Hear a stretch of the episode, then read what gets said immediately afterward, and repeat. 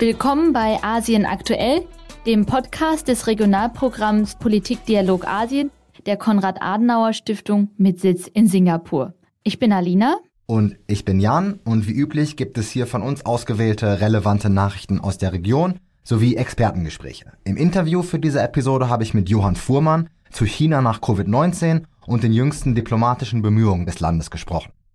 Aber natürlich, wie üblich geht es los mit den Nachrichten und das bringt uns zunächst nach Taiwan. Es geht, wie schon einige Male zuvor in unserem Podcast, um die Schwierigkeiten des Landes, den äh, Taiwan gegenübersteht, aufgrund seines Status als eigenständiges Land oder eben nicht, also als Teil der Volksrepublik China, wie man es von Peking aus sieht. Äh, die Präsidentin des Landes, Tsai Ing-wen, ist auf Reisen und äh, das Ganze sieht dann immer sehr schnell nach offiziellen Staatsbesuchen aus und da schaut die Volksrepublik China immer sehr genau hin und reagiert oft erbost von diplomatischen Rügen bis zu Militärübungen oder ich sollte sagen mehr Militärübungen äh, rund um die Insel. Tsai reiste also in der vorigen Woche nach Südamerika. Dort hat Taiwan äh, noch formelle diplomatische Beziehungen.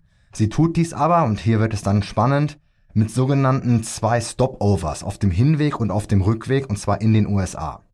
Das ist nicht neu, weder für Tsai noch für andere taiwanische Präsidenten, aber es ist immer etwas brenzlig und hat in der Vergangenheit auch schon mal zu handfesten Krisen geführt. Auf dem Hinweg dieser Reise nun war Tsai in New York und hat dort ein paar medienwirksame Auftritte zwischen pro-taiwanischen und pro-Festland-China Demonstrierenden absolviert. Und auf dem Rückweg, jetzt am 5. April, traf sie den Sprecher des Repräsentantenhauses Kevin McCarthy in der Westküste der USA, was Peking ob seines hohen Ranges in den USA, also er kommt direkt nach Präsident und Vizepräsidentin, besonders irritiert. Ich gehe da jetzt nicht zu sehr ins Detail, aber vielleicht sei an den Besuch von McCarthys Vorgängerin in Taiwan erinnert, Nancy Pelosi. Wir hatten das hier im Podcast und China hatte damals sehr scharf mit äh, einigen Militärmanövern reagiert. Die gleichen Reaktionen sind jetzt in diesem Fall nicht zu erwarten, denn die Umstände dieses Treffens sind etwas anders. Hauptsächlich da McCarthy nicht von der regierenden Partei, also von den Democrats äh, ist, wie Nancy Pelosi, und ähm, da das Treffen nicht in Taiwan stattfindet. Aber glücklich ist man in Peking sicher trotzdem nicht und hat auch schon gleich mit ein paar extra Militärübungen und zum Beispiel dem Entsenden von so Flugzeugträgergruppen äh, begonnen. Das Treffen selber hat hinter verschlossenen Türen stattgefunden. Man hat sich nachher aber vor der Presse nochmal hingestellt und sich als starke Wertepartner präsentiert und davon gesprochen, dass man gemeinsam Demokratie und die Verteidigung der freien, für die Verteidigung der freien Welt stünde. Also alles recht erwartbare Rhetorik. Zum Abschluss dazu ist es vielleicht noch interessant zu wissen, dass ein anderer taiwanischer Politiker von der Opposition, auch übrigens ein ehemaliger Präsident, Ma Ying-jeou, quasi zeitgleich zu diesem Besuch das Festland Chinas bereist hat und sich dort politisch sehr nah an Peking gezeigt hat, was so ein bisschen die verschiedenen politischen Lager auch in Taiwan widerspiegelt, beziehungsweise die Ansätze, wie man mit dem Nachbarland am besten umgeht. Das Timing hier, also diese zeitgleichen Reisen waren natürlich kein Zufall und man kann da jetzt in Taiwan einigen spannenden Diskurs äh, zuschauen über eben diese verschiedenen Ansätze. Zuletzt sei all dies noch in den Kontext gesetzt, dass es im Januar 2024 in Taiwan Präsidentschaftswahlen geben wird, wo noch völlig unklar ist, ob sich die DPP, also die Partei der amtierenden Präsidentin Tsai, oder eben doch die Kuomintang des ehemaligen Präsidenten Ma, der jetzt in China war, durchsetzen wird. Wir werden das weiter beobachten und äh, es wird eine spannende Wahl werden, das mit Sicherheit. Alina, was hast du beobachtet? Ja, Stichwort Taiwan. Aktuelle Entwicklungen in, auf den Philippinen sind da nicht ganz uninteressant. In Episode 27 haben wir euch von der verstärkten militärischen Kooperation zwischen den Philippinen und den USA berichtet. Konkret ging es dort um die Wiederbelebung eines Abkommens, das unter anderem die Stationierung von US-amerikanischen Soldaten auf zusätzlichen Militärbasen auf den Philippinen vorsieht. Die Namen bzw. Standorte dieser vier neuen Militärbasen wurden jetzt von philippinischer Seite aus bekannt gegeben und sind mit ihrer Nähe zu Taiwan und dem südchinesischen Meer sehr relevant. Es handelt sich also bei dem Abkommen und der Absicht der verstärkten Militärkooperation nicht nur um ein Lippenbekenntnis. Kurz nach dieser Ankündigung hielten beide Länder außerdem noch gemeinsame Militärübungen zur territorialen Verteidigung auf den Philippinen mit rund 3000 Soldaten, was natürlich nochmal ein zusätzliches Zeichen ist. Ja, vielen Dank, Alina. So viel erstmal zu Taiwan. Ich bleibe aber in Südostasien mit der nächsten kurzen Nachricht, und zwar aus Myanmar. Denn dort ist es nun zum offiziellen Ende der NLD, also der National League for Democracy, der Partei, gekommen, also dem demokratischen Hoffnungsträger des Landes für lange Zeit, kann man glaube ich sagen. Ähm, wir hatten bereits erwähnt, dass die Junta, Achtung hier Ironie, zur Wiederherstellung der Demokratie noch in diesem Jahr Wahlen anstrebt. Ob das nun realistisch ist, ist nochmal dahingestellt, aber das streben sie jedenfalls an. Aber eben allerdings unter sehr restriktiven Bedingungen. Unter anderem gab es dann nun ein Gesetz, nach welchem sich alle Parteien im Land nach gewissen strengen Auflagen registrieren mussten, um an diesen Wahlen teilnehmen zu können. Aber die NLD und auch 39 andere Parteien hatten das protestiert und gesagt, dass sie sich unter diesen Umständen nicht an den Wahlen beteiligen werden wollen. Die Frist für diese Parteien, sich nun zu registrieren, ist also jetzt abgelaufen und damit wurde die NLD zusammen mit all diesen anderen Parteien aufgelöst.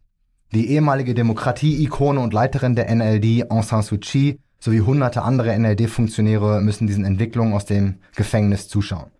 Es sieht also weiterhin alles andere als gut aus für Myanmar, den politischen Prozess und die Bevölkerung des Landes. Es sei gesagt, zuletzt, um vielleicht etwas hoffnungsvoller zu enden, dass die NLD als politische Strömung, registriert oder nicht, weiterhin eine wichtige Rolle im Land spielen wird und auch eine formelle politische Rückkehr in der einen oder anderen Form ist natürlich nicht ausgeschlossen. Ja, es gibt noch einen weiteren relevanten Besuch in der Region und zwar von dem französischen Präsidenten Emmanuel Macron und der Kommissionspräsidentin der EU Ursula von der Leyen, die für Gespräche mit dem chinesischen Präsidenten Xi Jinping in China sind. Die Idee des gemeinsamen Auftritts von Frankreich und der EU ist es, ein Signal der europäischen Einheit zu senden, etwas, das dem deutschen äh, Bundeskanzler Olaf Scholz bei seinem letzten bilateralen Besuch in Peking als Versäumnis vorgeworfen wurde. Allerdings wird dieses Signal zumindest teilweise dadurch unterminiert, dass Macron von über 50 Leiterinnen und Leitern wichtiger französischer Firmen begleitet wird um neue Verträge abzuschließen und die wirtschaftliche Zusammenarbeit zu vertiefen.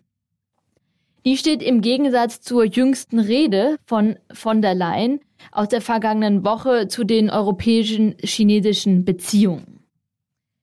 In dieser durch Fachkreise und die Medien viel besprochene und teils auch kritisierte Rede, natürlich unter anderem durch die chinesische Seite, thematisiert sie die bekannten Herausforderungen und Diskrepanzen Chinas mit den europäischen Interessen und Werten. Erstmals sprach sie vom sogenannten De-Risking der EU von China statt des oftmals verwendeten Decouplings, also einer Abnabelung.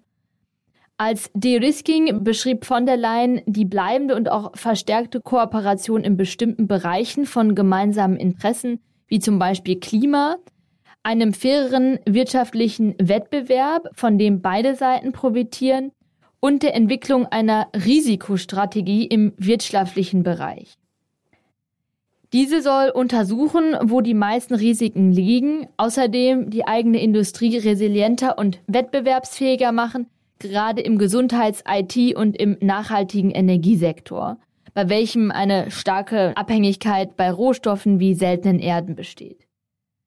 Weiterhin sollen für das De-Risking bestehende Handelsmaßnahmen zur Risikoprävention besser genutzt werden, wofür aber die europäische Einheit aller Mitgliedstaaten jetzt wichtig und nötig sei. Und neue Instrumente entwickelt werden, sodass europäische Exporte und Investitionen nicht für Menschenrechtsverletzungen oder auch für den Krieg genutzt werden können. Als letzten Punkt dieser Strategie nennt von der Leyen die Zusammenarbeit mit Partnern und die Investition in deren Infrastruktur, um auch dort die Sicherheit der Wertschöpfungsketten zu gewährleisten. Also alles keine ganz neuen Aspekte, aber ein neuer Begriff, der sich von der harscheren Rhetorik des Decouplings teilweise absetzt. Aber zurück zum Besuch in China, der unter anderem von Macron dadurch begründet wird, dass China das einzige Land sei, das einen Einfluss auf den russischen Krieg gegen die Ukraine haben kann. Daher wird sicher auch der russische Angriffskrieg thematisiert werden.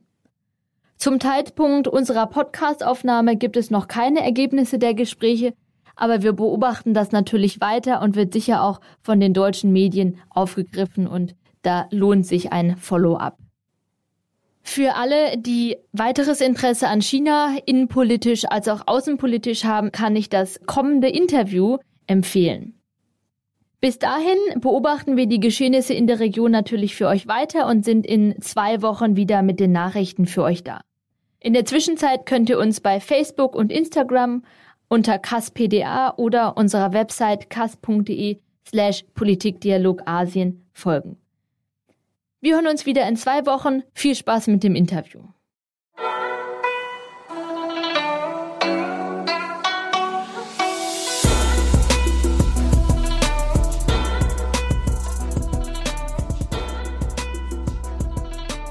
Johann Fuhrmann ist seit Juli 2021 Leiter des Auslandsbüros China der Konrad-Adenauer-Stiftung mit Sitz in Peking. Lieber Johann, vielen Dank für deine Zeit und herzlich willkommen bei Asien aktuell. Hallo, lieber Jan. Anfangen würde ich gerne mit einem Thema, das jahrelang unangefochten Nummer eins der Aufmerksamkeitsliste weltweit war, nämlich Covid-19. Mich interessiert, wie du eigentlich während der Covid-Zeit hast arbeiten können und was die Umstände in Peking insbesondere seit deiner Einreise waren, aber auch ganz besonders, wie die Situation jetzt eigentlich ist, nach dem Ende der Null-Covid-Politik in China. Ja, ganz lieben Dank. Das war natürlich hier sozusagen das heiße Thema, weil es auch meine Ausreise damals ein bisschen äh, verzögert hat. Also ich habe damals Mitte 2021 zwar das Büro übernommen, aber es war sozusagen aufgrund der Corona-Pandemie und der Restriktionen noch gar nicht möglich auszureisen. Das hat dann erst im Januar äh, vergangenen Jahres äh, geklappt und begann dann natürlich auch gleich mit äh, einem Monat Hotelquarantäne, äh, was natürlich dann ein sehr unangenehmer Einstieg war. Das kann man nicht anders sagen. Also die ersten sieben, acht, neun, zehn Tage denkt man sich, ist ja eigentlich ganz entspannt. Man hat mal ein bisschen Zeit äh, für sich, aber irgendwann fängt es dann doch an, in einem zu arbeiten arbeiten, wenn man da die ganze Zeit allein im Zimmer sitzt. Äh, und es war ja dann leider auch die Situation so, äh, dass es ja zu mehreren Teil-Lockdowns dann auch in Peking gekommen ist und man immer mit so einer gewissen Unsicherheit gelebt hat, ob der totale Lockdown äh, dann doch nochmal kommt. Also es war eine insgesamt sehr unangenehme Zeit. Ich habe das dann irgendwann mal durchkalkuliert. Also eingesperrt wirklich so, dass ich die Wohnung nicht verlassen durfte oder nur für den PCR-Test war ich im vergangenen Jahr ungefähr vier Monate. Und wenn das dann äh, einzelhaft ist, dann ist das halt doch äh, ziemlich anstrengend anstrengend gewesen und da war es natürlich schon eine große Erleichterung, ähm, als dann, äh, nachdem es die Proteste im November gab, wo das aus meiner Sicht nicht der Hauptgrund war, sondern eher äh, sozusagen die wirtschaftliche Zwangslage, in die man sich äh, manövriert hatte, äh, dass dann eben diese Restriktionen äh, dann doch äh, sehr schnell äh, wieder gefallen sind. Es hat natürlich auch unser Arbeiten hier äh, sehr schwer gemacht, weil es natürlich nicht möglich war, äh, für Politiker äh, zu reisen und unsere normalen Dialogprogramme in dem üblichen Format äh, so fortzusetzen, sondern man hat dann geguckt, äh, welche Deutschen sind denn noch hier äh, oder welche Europäer, die man dann eben für diese Formate äh, nutzen kann. Da war auch die Botschaft sehr hilfreich, auch die Europäische Handelskammer, also dass wir einfach gucken, dass der Dialog am Leben bleibt. Aber es ist natürlich schon so, dass ich glaube ich kein Geheimnis verrate, wenn ich sage, dass viele Themen in China doch so sensibel sind, dass man mit Online-Formaten nicht so weit kommt, weil man doch die geschlossenen Räume braucht, in denen man ein bisschen offener diskutieren kann. Ähm, und da freue ich mich natürlich sehr, äh, äh, wenn das dann jetzt hier bald ähm, auch mit Politikerbesuchen und hoffentlich dann auch mit Unionsabgeordneten hier in Peking wieder losgeht. Sehr schön. Das heißt aber jetzt schon für dich in Peking. Aktuell ist das ab und zu mal ein Feierabendbier, ist wieder drin. Also du kannst abends wieder rausgehen und du kannst wieder arbeiten jetzt momentan.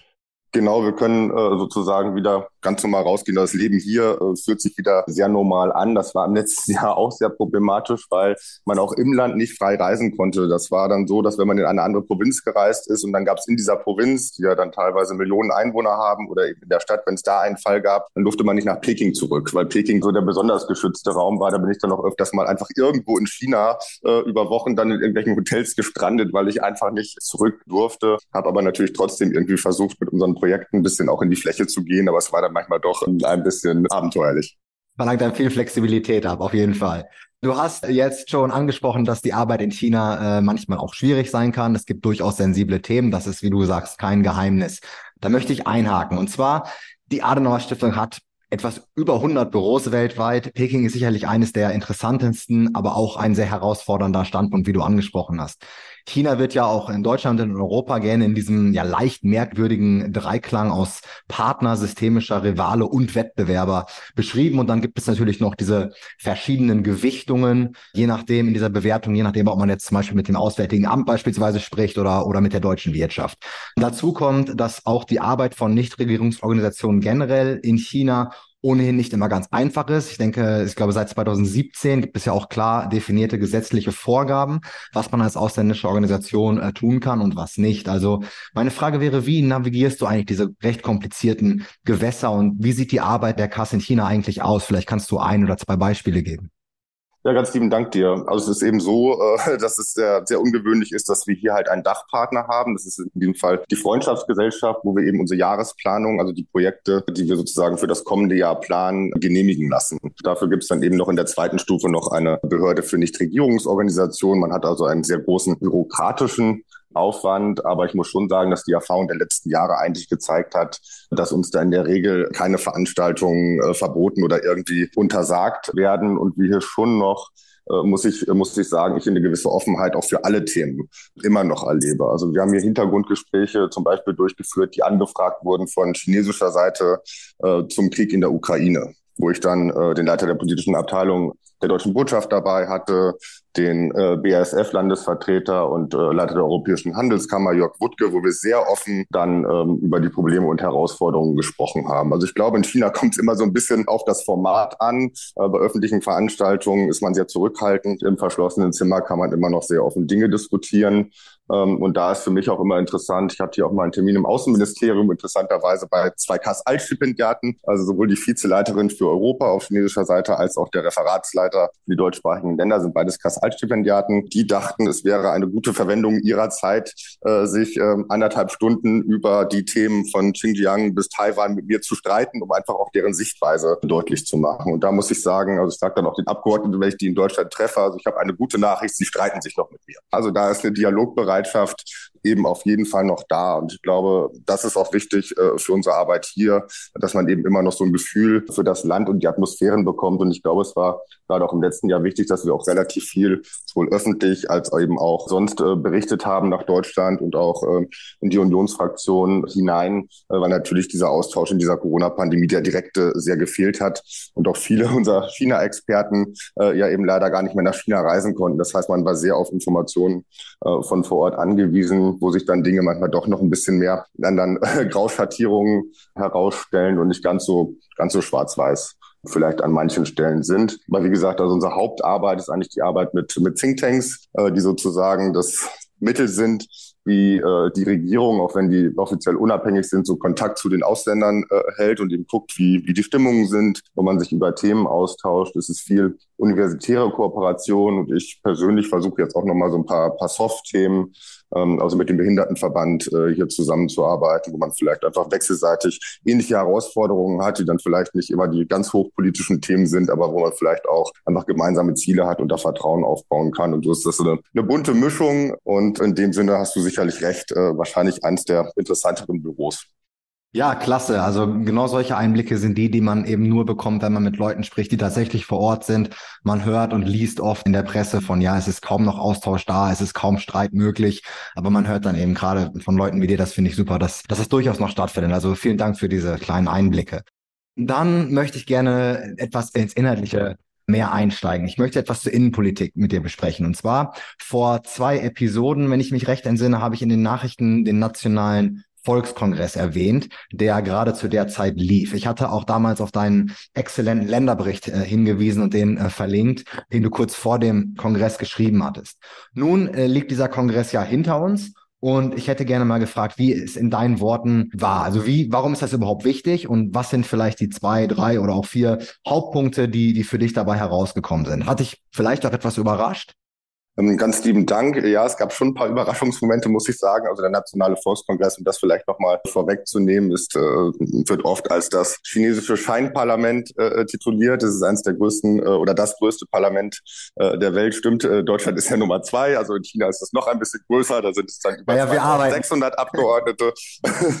ja, wir arbeiten dran, genau aber das ist das gesetzgebende Organ der Volksrepublik China. Die Abgeordneten sind nicht tatsächlich äh, frei gewählt. Äh, das System ist äh, ein bisschen anders. Die Wähler sind in der Theorie zumindest aufgerufen, ihren lokalen Volkskongress zu wählen und dann wählen die Vertreter dann den nächsthöheren und die Volkskongresse der Provinzen entscheiden dann, wer in diesen nationalen Volkskongress entsandt wird.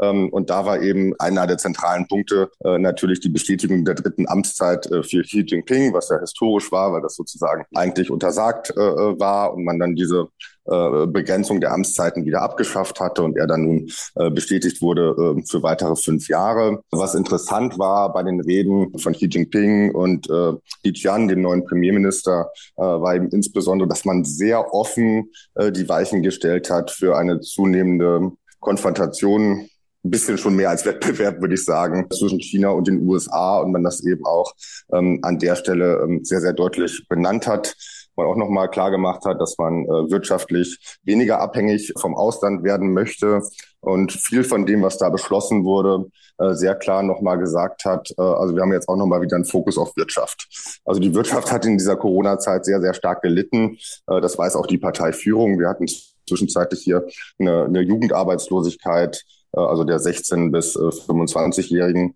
äh, äh, von ungefähr 20 Prozent. Und das heißt natürlich, dass das Potenzial äh, möglicher Unzufriedener äh, sozusagen äh, da ziemlich hoch ist. Und so versucht man, äh, wirtschaftliche Impulse zu geben und auch die ausländischen Investoren ein bisschen zu beruhigen. Das ist dann alles sage ich jetzt mal, etwas technokratisch aus unserer Sicht, was da entschieden wurde. Also wird dann ein Ministerium für Wirtschaft und Technologie umstrukturiert, sodass man dann eben mehr Technologiemanagement machen kann, da stärker auf Investitionen oder Innovationen setzt und eben andere Einheiten äh, da ausgliedert. Man hat eine nationale Datenschutz- oder Datenbehörde geschaffen, damit man eben auch äh, ähm, Geschäfte im Bereich von Big Data da irgendwie einfacher machen kann. Man hat die Finanzaufsicht anders ausgestellt. Also viele technische Details, die aber aus meiner Sicht schon so das Ziel haben, äh, nochmal deutlich zu machen, äh, ähm, dass man versucht, äh, einerseits auf Innovationen und, und Wirtschaft zu setzen, andererseits eben auch versucht, ähm, auch mit Impulsen äh, im Bereich Rechtsprechung ausländische Investitionen wieder anzuziehen, aber man eben gleichzeitig nochmal äh, klar äh, die USA als Herausforderer benannt hat und ihnen auch eben auch nochmal vorgeworfen hat, China eindämmen zu wollen. Und das war in der Deutlichkeit dann doch ähm, überraschend. Ja, sehr interessant. Und das schließt natürlich auch nochmal so ein bisschen an an das, was du eingangs gesagt hast, das Aufheben der Covid-Policies auch sehr viel eben mit den wirtschaftlichen Situationen ganz einfach zu tun hatte und nicht äh, vielleicht nur oder sich vielleicht nicht mal hauptsächlich auf die, auf die Proteste bezogen hat. Aber gut, das ist dann Spekulation. Aber ja, sehr spannend, dass das nochmal ein wichtiges Thema auch im, im Nationalen Volkskongress war. Ansonsten, neben der wirtschaftlichen Entwicklung, was waren vielleicht noch andere innenpolitische Punkte, die, die auf die Agenda gesetzt werden? Man hört immer viel vom demografischen Wandel zum Beispiel, äh, wie China damit umgeht. Was hast du da noch mitgenommen? Also Themen waren äh, tatsächlich doch so äh, der Bereich Energiesicherheit, großes Thema natürlich auch, äh, das wieder an Wirtschaft da anschließt. Äh, natürlich hat das Ausland auch äh, sehr stark darauf geguckt, wie die Militärausgaben steigen, äh, aber es war vergleichbar mit dem aus den letzten Jahren. Es war jetzt 7,2 äh, statt beim vorherigen Mal 7,1 Prozent. Aber ich würde schon sagen, es gab noch so natürlich noch mal äh, Dinge im Bildungsbereich, die da auch noch mal eine Rolle gespielt haben. Aber ich glaube schon, äh, dass der Hauptfokus und das, was auch rübergebracht wurde, wirklich tatsächlich äh, Wirtschaft war. Im demografischen Bereich äh, hast du natürlich recht, gibt es riesige Herausforderungen, aber die Ein-Kind-Politik ist ja nun lange abgeschafft und es gibt einfach äh, wenig Möglichkeiten, glaube ich, auch wenn man äh, da versucht, Incentives äh, zu setzen, äh, auf finanzieller Natur äh, und anders hier die Leute dazu zu zu bewegen, mehr als ein Kind zu bekommen, äh, weil Kinder in China einfach unfassbar teuer sind. Man hat da ähm, auch versucht, in jüngerer Vergangenheit äh, so ein bisschen ja, gegenzusteuern, ob das, sage ich mal, ähm, gerade was so Bildungskosten angeht. Ähm, also wir haben ja in Deutschland viel von diesem Tech-Crackdown gelesen, äh, wo dann natürlich insbesondere Jack Ma äh, eine Rolle gespielt hat aber es gab eben auch einen, einen Crackdown äh, der Unternehmen oder der Plattformen im Bildungsbereich. Äh, so, und das war sicherlich einer der Gründe, dass man gesagt hat, also es kann nicht sein, dass dieser Bildungsbereich äh, sozusagen der staatlichen Kontrolle entzogen wird und das jetzt auf irgendwelchen Plattformen stattfindet, gerade zu Zeiten der Corona-Pandemie. Äh, aber gleichzeitig äh, hat das natürlich auch nochmal dazu geführt, dass man eine Branche, die sehr schnell gewachsen ist, dann nochmal kaputt gemacht hat, äh, dass man eben nochmal auf diese, auf diese Jugendarbeitslosigkeit eingezahlt hat. Und da wird es eigentlich sehr interessant sein für die ausländischen Unternehmen, hier, ähm, ob sozusagen das, was man dann doch als sehr ideologische äh, Wirtschaftspolitik von, von Xi Jinping begriffen hat, ob das äh, mit seinem neuen Premierminister Li Qian anders sein wird. Er ist ja bei uns äh, besonders dafür bekannt, dass er eben diesen harten Lockdown in Shanghai zu verantworten hatte, aber er gilt eben auch als sehr wirtschaftsfreundlich, hat damals äh, Tesla sozusagen äh, nach Shanghai geholt, auch ohne dass die ein Joint Venture gründen mussten. Und die Frage wird halt die sein, wie viel Beinfreiheit wird er haben, weil sein Vorgänger Li Keqiang hatte, hatte diese Beinfreiheit nicht. Der galt ja eben auch als enger Vertrauter von, von Hu Jintao, aber wird er sozusagen seinem eigenen Vertrauten, dem neuen Premierminister, da jetzt mehr Beinfreiheit geben, um diese wirtschaftsfreundliche Politik umzusetzen. Das wird aus meiner Sicht einer der interessantesten Aspekte sein. Sehr spannend. Auf jeden Fall etwas, wo wir ein Auge drauf haben werden. Ja, vielen Dank für diese Einschätzung. Ich meine, was die Demografie angeht, das ist sicherlich nochmal ein Thema, was man separat nochmal für Stunden besprechen könnte. Man könnte natürlich auch das äh, Renteneintrittsalter erhöhen. Ich glaube, das liegt, wenn ich mich nicht irre, bei 55. Also da hat man durchaus noch Spielraum in China und natürlich Automatisierung und ja, einfach eine Änderung des, des Arbeitsmarktes äh, spielt da natürlich auch noch große Rolle. Aber wie gesagt, das, das stellen wir jetzt einfach mal äh, hinten an. Da können wir eventuell separat nochmal in einem anderen Interview drüber sprechen. Aber ich möchte noch zu einer äh, anderen Sache sozusagen sozusagen voranpreschen, die mich sehr, ja, für sehr viel Aufmerksamkeit gesorgt hat in der, in den letzten Wochen. Und das ist äh, die internationale Diplomatie Chinas, die durchaus Schlagzeilen gemacht hat. Und zwar gab es dort sehr erfolgreiche internationale Diplomatie und auch sehr umstrittene. Ich fange mal an mit der erfolgreichen Diplomatie. Und zwar hatte ja China Anfang März ein, ein Rapprochement, also eine Annäherung zwischen Saudi-Arabien und dem Iran ausgehandelt. Ich denke, das werden die meisten Hörerinnen und Hörer mitbekommen haben. Die beiden hatten, glaube ich, seit sieben Jahren keinen diplomatischen Kontakt mehr. Und natürlich nicht zu vergessen, sie führen seit Jahren einen Stellvertreterkrieg im Jemen das wäre sicherlich die schlimmste humanitäre Krise unserer Zeit ist, auch wenn das nachrichtliche Augenmerk nicht so oft auf diesem Krieg liegt. Aber das hat mich doch sehr, sehr interessiert. Also könntest du einmal vielleicht kurz erläutern, was dort äh, der Hintergrund war und auch warum so viele Beobachter von diesem ja diplomatischen Durchbruch könnte man glaube ich sagen so überrascht waren und warst du auch davon überrascht oder hattest du das erwartet? Nein, ich war ehrlicherweise äh, auch überrascht, so wie wir hinterher äh, erfahren haben, dass hier vom äh, 6. bis 10. März eben äh, Delegationen aus Saudi-Arabien und dem Iran waren und man dann eben am 10. März diese Pekinger Erklärung verkündet hat.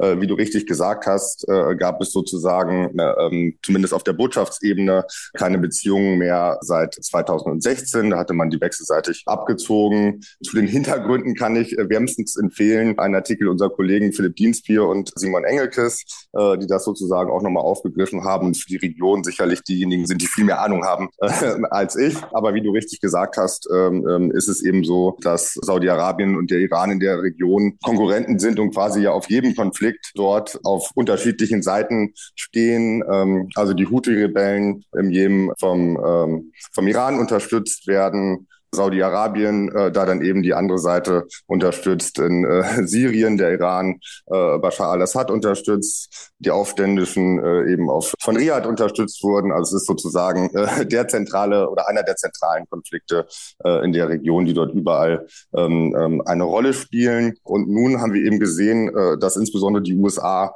äh, da offensichtlich eine große äh, Lücke hinterlassen haben. Äh, und die wären aus meiner Sicht auch der große Verlierer, äh, sage ich mal, äh, dieses Ab Abkommens, weil sie eben als Ordnungsmacht äh, da ausgefallen sind.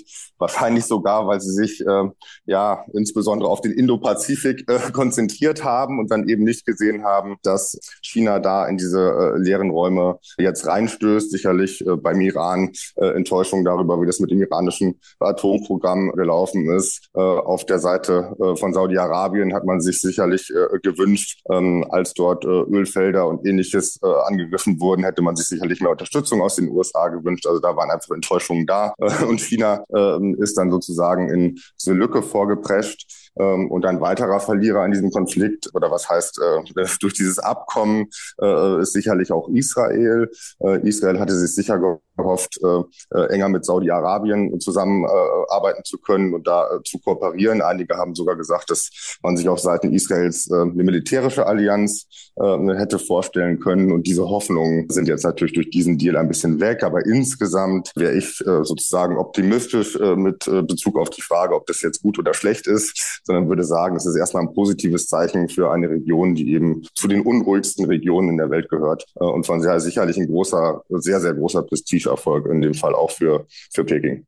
Ja, sehr spannend, wie du das jetzt nochmal auseinander dividiert hast. Ich würde auch eher sagen, vielleicht könnte man das durchaus optimistischer spinnen, sozusagen, indem man argumentieren könnte, klar, auch Israel, auch die USA haben im Zweifelsfall was davon, wenn das tatsächlich zu einer äh, erhöhten Stabilität in der Region führt. Ich meine, du hast es jetzt etwas detaillierter äh, auseinander dividiert, wo es durchaus äh, Probleme und noch trotzdem weiterhin Interessenkonflikte gibt. Aber ich als ewiger Optimist schaue da vielleicht erstmal drauf und äh, hoffe mir, dass auch, dass es da tatsächlich überlappende Interessen von Israel, von den USA, von China gibt. Einfach ein Interesse an der Stabilität. Mich würde noch mal interessieren, was denkst du, warum hat China sich dort eingeschaltet und geschafft, was die USA lange Zeit nicht geschafft hat oder auch immer noch nicht geschafft hat, nämlich eben dieses Rapprochement jetzt gerade zwischen Saudi-Arabien und Iran äh, herzustellen. Und gut, den, den Nukleardeal, den hast du erwähnt, der ist wahrscheinlich nach wie vor tot, soweit wird es nicht reichen, aber es ist immerhin Bewegung drin. Was glaubst du, was war da die Motivation von China? Also ich glaube, äh, dass eine Darstellung sozusagen in den westlichen Medien, die oft gemacht wurde, an der Stelle falsch ist. Also es wird ja oft gesagt, äh, China konnte in diesem Konflikt ein ehrlicher Vermittler sein, weil sie hätten da keine Interessen. Das stimmt natürlich überhaupt nicht. Sie haben sehr, sehr großes Interesse äh, ähm, an Energiezulieferungen aus dieser Region. Nein, ich glaube, es war tatsächlich eher die Enttäuschung in der Region den USA gegenüber. Und dann, ähm, das wird eben in diesem Länderbericht auch nochmal gesagt, äh, war es wohl eher so, dass China von beiden Seiten äh, darum gebeten wurde, in diesem Konflikt zu vermitteln und äh, dann sozusagen halt diese Gelegenheit genutzt hat. Ja, sehr spannend und auch sehr wichtige Klarstellung von diesem Narrativ. Zum Länderbericht werden wir natürlich den Link nochmal setzen. Dieses positive Erlebnis, du hast gesagt, ein riesiger Prestigeerfolg für China. Spielt das vielleicht auch eine Rolle in dem jetzigen Engagement, in dem nächsten diplomatischen Engagement, was ich ansprechen möchte, nämlich dem mit Russland und im weiteren Sinne oder beziehungsweise im engeren Sinne dem Ukraine-Krieg und im weiteren Sinne Russland? Wir haben ja jetzt gesehen, dass äh, der Präsident Xi Jinping unlängst in Moskau zu Besuch bei Präsident Putin war. Davon haben garantiert alle gehört. Äh, natürlich ging es hier primär um China-Russland-Beziehungen allgemein, aber selbstverständlich ging es auch äh, um den Krieg in der Ukraine. Der stand garantiert auch auf der Agenda. Wie hast du diesen Besuch gesehen und wie sind deine Einschätzungen diesbezüglich auch dann genauer zum Ukraine-Krieg? Also ich glaube erstmal, dass diese Frage äh, insgesamt eine, eine unfassbare Komplexe ist, äh, wo wir auch sehr viele Dinge einfach äh, schwarz und weiß sehen, weil die Grautöne doch ziemlich kompliziert sind. Ähm, also ich wäre sehr äh, bei, äh, bei Felix Lee, ich weiß nicht, einige werden ihn kennen, ein China-Experte äh, und, äh, und Journalist, der sagt, also er glaubt nicht so wirklich an äh, dieses Narrativ dieser Männerfreundschaft, auch wenn die sich 40 Mal gesehen haben, äh, wenn man sich anguckt, äh, wo die Interessen äh, eben auch äh, divergieren, äh, ob das in Zentralasien oder anderswo ist, ähm, dann ähm, äh, ist es schwierig sozusagen von dieser festen Allianz auszugehen, weil China die auch gar nicht äh, nötig hat, äh, weil jetzt die Abhängigkeiten sich ja komplett verschoben haben. Also es gab jetzt gerade die Rede von Frau von der Leyen in Brüssel bei Merix, die eben auch nochmal gesagt hat, also was man da ganz klar eben auch gesehen hat bei diesem Treffen, war, wie es die Machtverhältnisse verschoben haben. Ähm, also Russland natürlich länger der stärkere Partner war oder die, die Sowjetunion sich das jetzt komplett an der Stelle gedreht hat. Also, aber was man schon gesehen hat, ähm, und da wurden auch die Hoffnungen der Optimisten leider enttäuscht, ist, dass es ja Anfang März so einen Zwölf-Punkte-Plan äh, der Chinesen gegeben hatte für äh, Frieden. Aber äh, dieser Zwölf-Punkte-Plan äh, schon deshalb, äh, sage ich mal, äh, überwiegend äh, im Westen skeptisch gesehen wurde, weil zwar einerseits die Souveränität aller Staaten äh, nochmal da herausgestellt wird, andererseits aber eben mit keinem Wort äh, der russische Angriffskrieg äh, verurteilt wurde und anders ähm, als bei dem Abkommen, über das wir gerade gesprochen haben, wo China ja irgendwie auch bewiesen hat, dass man stille Diplomatie kann.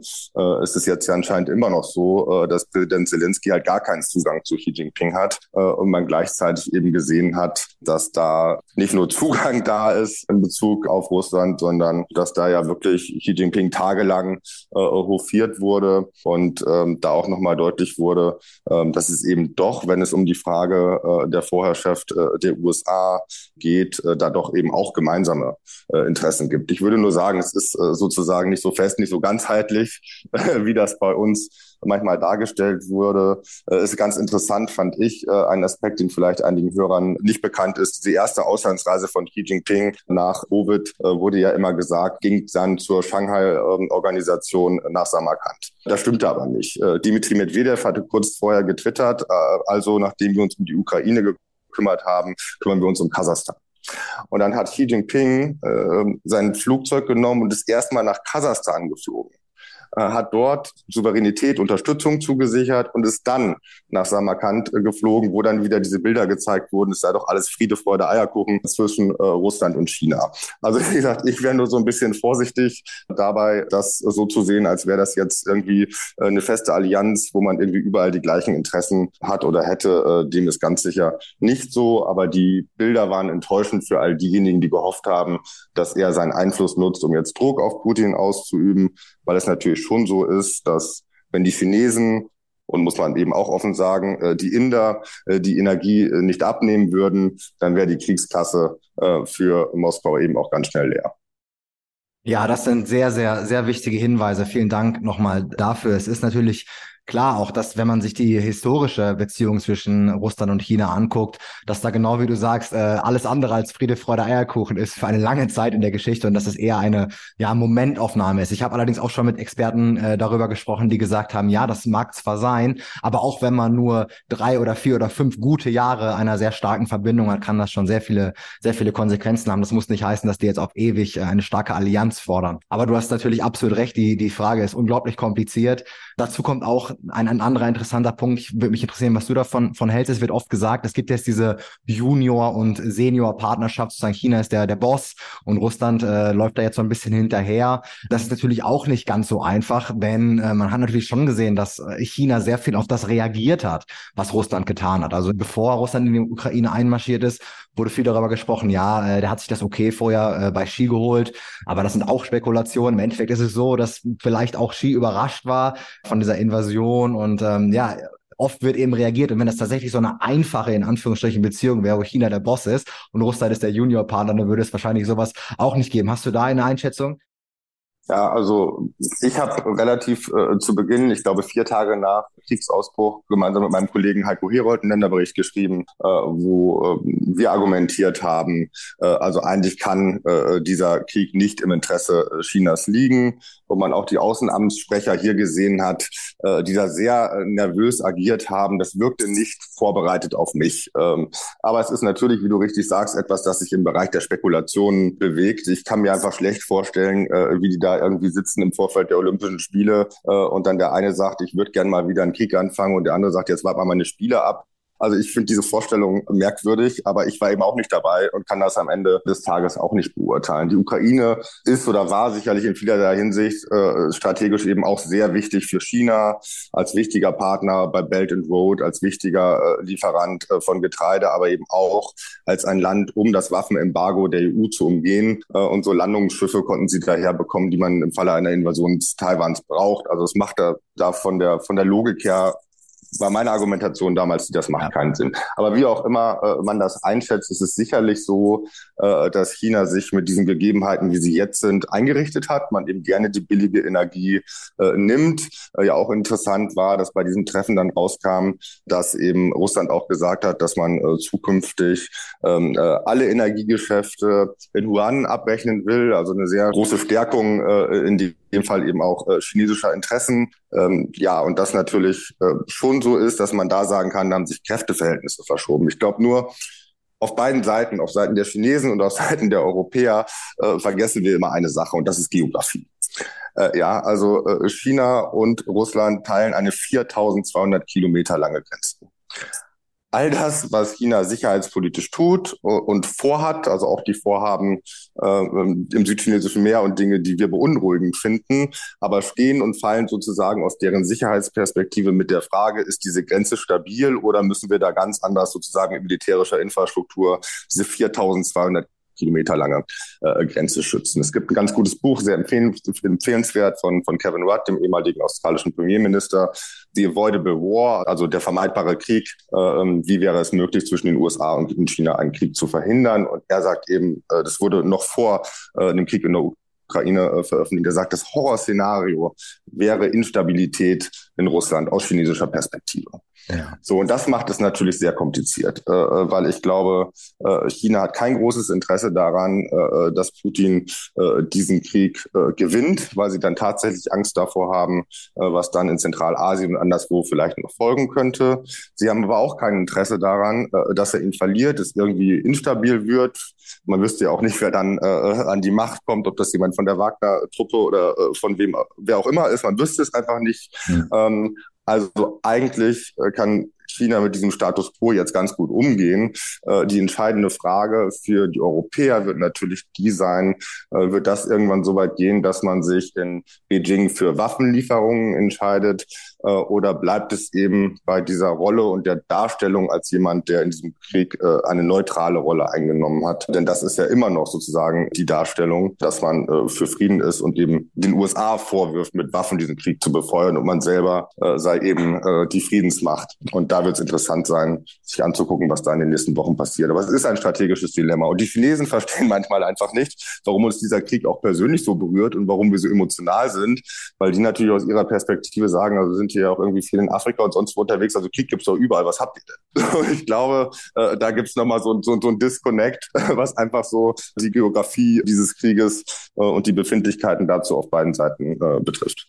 Ja, absolut. Lieber Johann, vielen Dank für diese sehr informativen und sehr balancierten Aussagen. Ich denke, das ist sehr viel wert für, für die gesamte Hörerschaft und auch für mich. Vielen Dank. Natürlich hat Zelensky, ich glaube, er hat jetzt gerade Xi Jinping eingeladen und gesagt, komm doch mal in die Ukraine.